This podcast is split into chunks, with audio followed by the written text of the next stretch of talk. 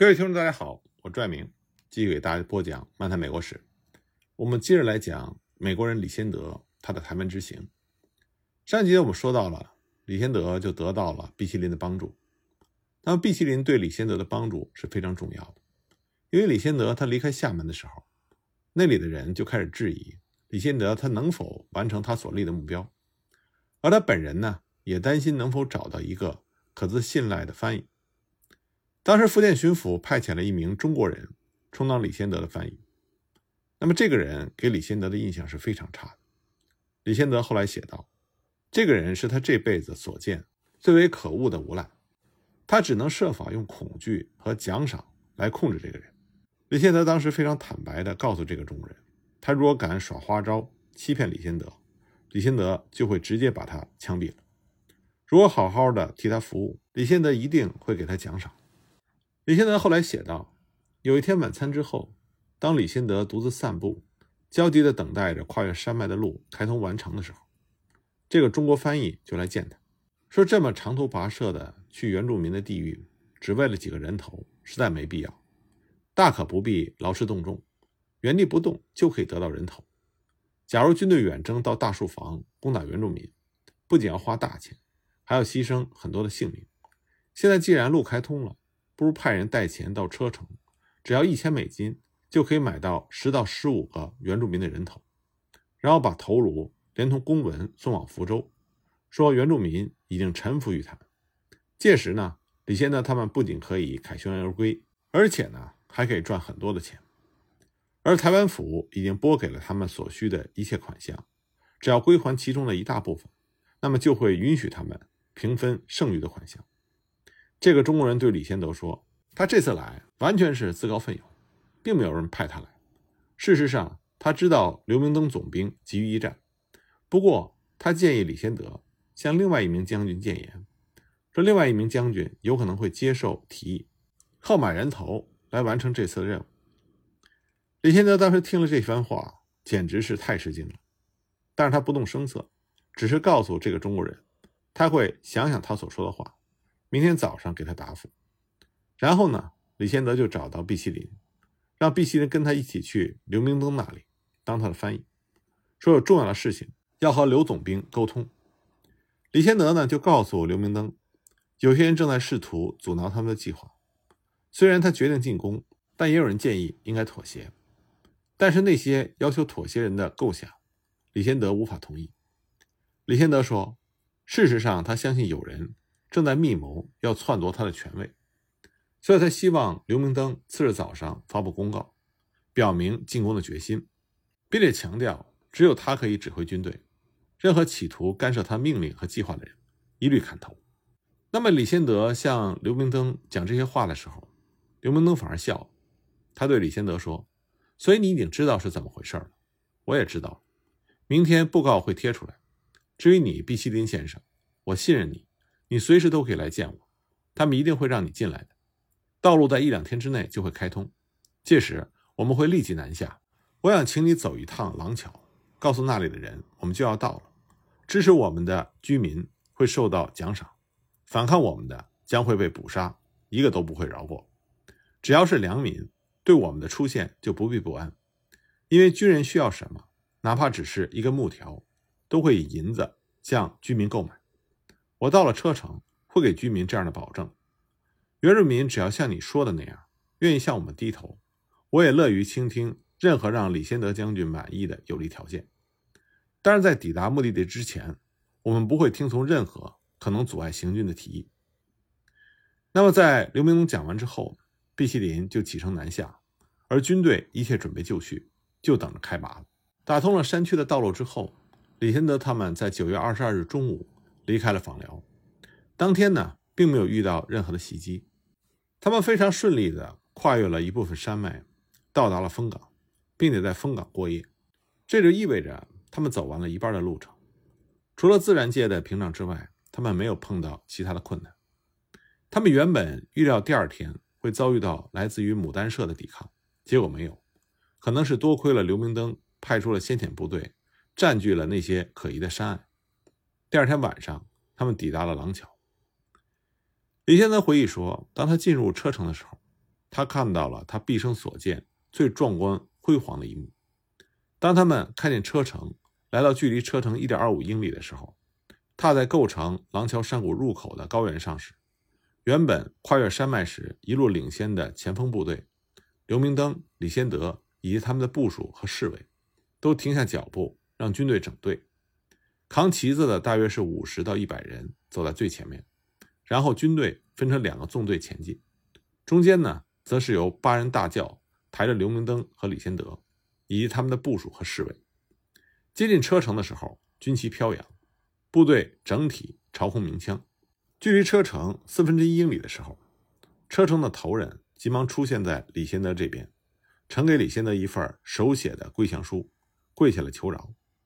李先德做手势让他起身，带他去见刘明灯，因为刘明灯负责具体的军事行动。刘明灯对他说了什么，李先德并不知道。队伍并没有停止，他们缓缓地向着车城前进。廊桥当时实际上是一条宽而长的街，以及延伸出的几条窄路所组成的。李先德他们呢，当然是从主要的入口进去。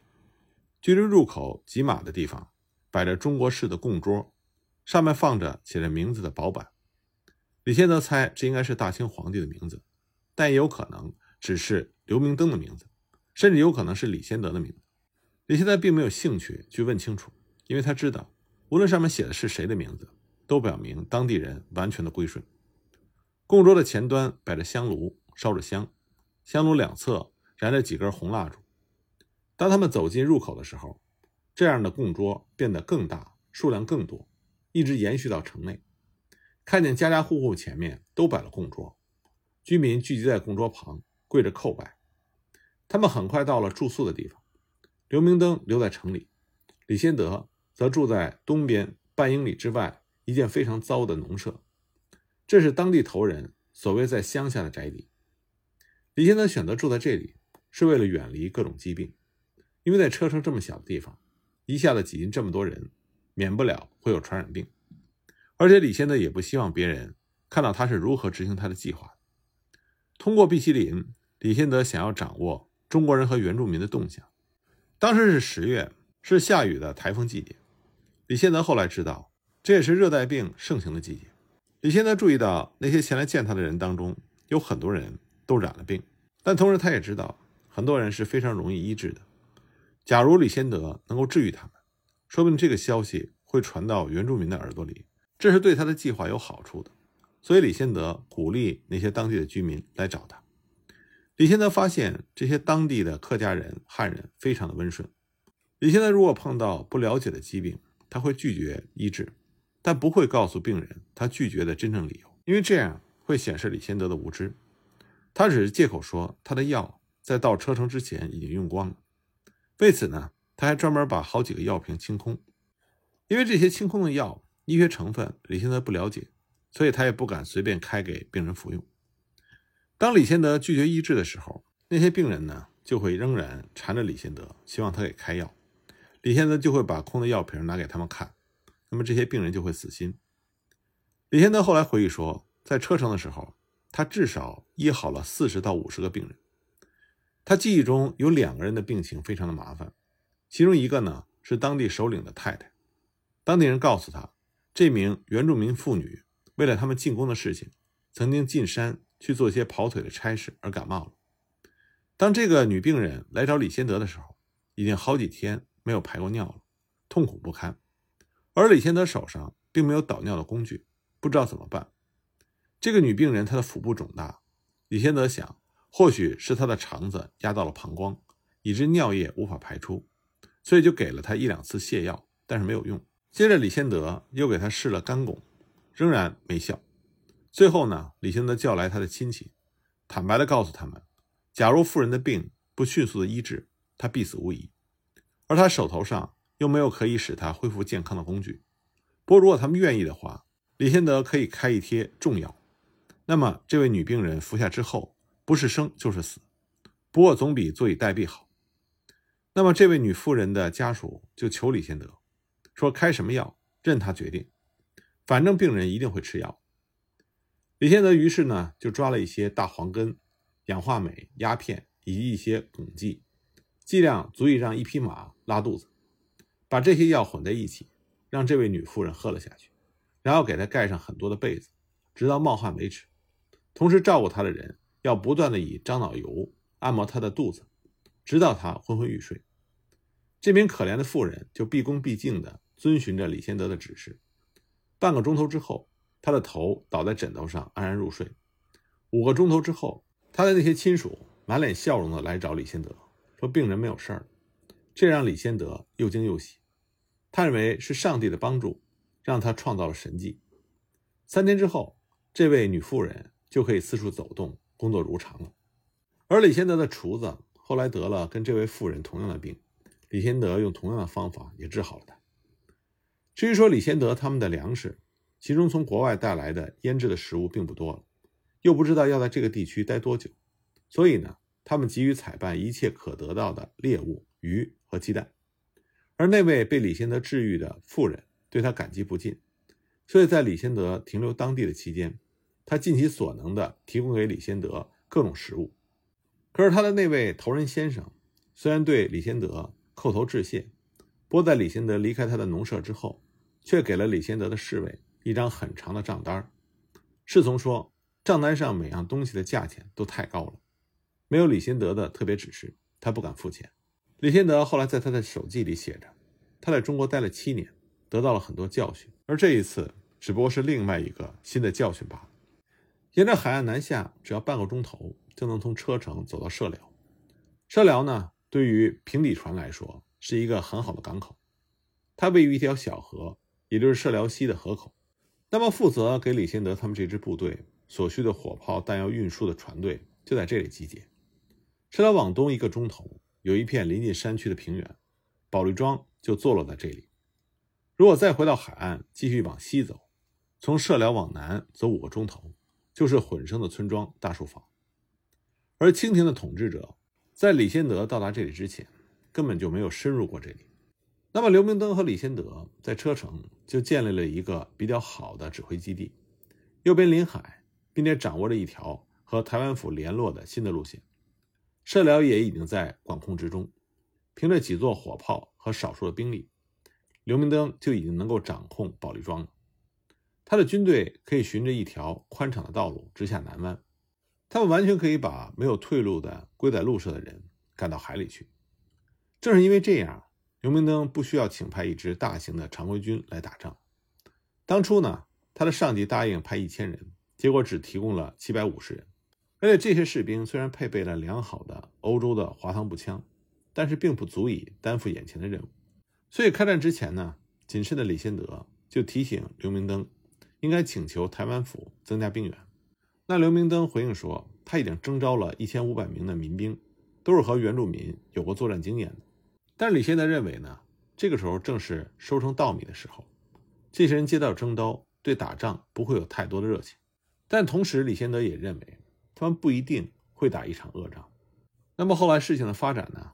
果然如李先德所想。他们抵达车城之后，毕其麟就和一个当地人去和原住民进行协商。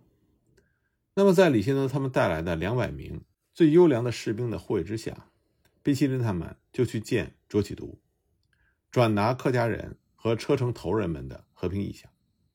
他们在一个平埔族的小村庄和卓启独的代表见面。这个村庄呢，几乎是在南湾正中央往内陆的五英里的地方。毕希林他们就告诉原住民的代表，说李先德极度想开战，但是因为毕希林的反对，所以李先德同意延迟几天再开始攻击，愿意听听卓启独的建议。那么这些原住民就说，他们没有求和的意思，假如李先德想打，他们就奉陪。那么和毕麒麟一块儿去见这些原住民的当地的王同志。就告诉他们，不要这么说话，否则路就走绝了。因为一旦战事开始，没有把他们全部杀绝，是不会罢休的。王同志还说，虽然李先德只带来了一队的护卫，但他的大军有好几千的士兵，还有强大的舰队的支援，只要一声令下，就会开始进攻。王同之还对原住民说：“你们应该感觉到害怕，因为即使连大清的官员，虽然拥有大军。”掌握人口众多、富裕的领域，也都对洋人惊恐不已。他热心的劝说那些原住民要考虑求和。最后呢，那些原住民代表就承诺卓启读会在保利庄和李先德见面。刘明灯得知此事之后，立刻来见李先德，告诉李先德，虽然他得到的指示是要杀绝那些涉及到的原住民，但如果李先德能够正式要求他不要攻击，他就会乐于停止军事行动，因为他接到的命令之一就是要尽量顺应李先德的愿望。即使刘明灯下达攻击令，那也是完全因为福州的最高当局希望他帮助李先德惩罚原住民。那么李先德当时的回应就是，他愿意放弃无意的报仇之举，来换取无比的利益。如果原住民保证不再发生引致他们前来惩罚凶手的这类犯罪，那么这是符合美国宽大的政策。然而李先德并不希望是他逼刘明灯做出和他得到的指令相反的命令，所以他告诉刘明灯，假如原住民不接受求和，他也不会助原住民一臂之力。那么假使原住民愿意求和，那么李先德也会提出一系列的要求。首先呢，他必须见到卓启读和十八社的其他头目，这些原住民的头目必须向李先德当面道歉，并且保证将来不会再犯。第二呢，中国当局必须提供李先德从廊桥到大树房汉人以及混生民对原住民保证所具的担保。第三呢，原住民必须返还毕希林。为了获得杭特船长夫人的遗骸所支出的所有花费，并且追回在原住民手里杭特船长的所有遗物。第四，要在南湾建造一座具有防御工事的守望台，保证此地今后将会获得清廷的保护。那么刘明灯完全同意李先德的这些要求，而原住民的代表则负责在三天之内安排在保利会面的事宜。那么李先德和卓启读的这次会面情况如何呢？我们下一集再继续给大家讲。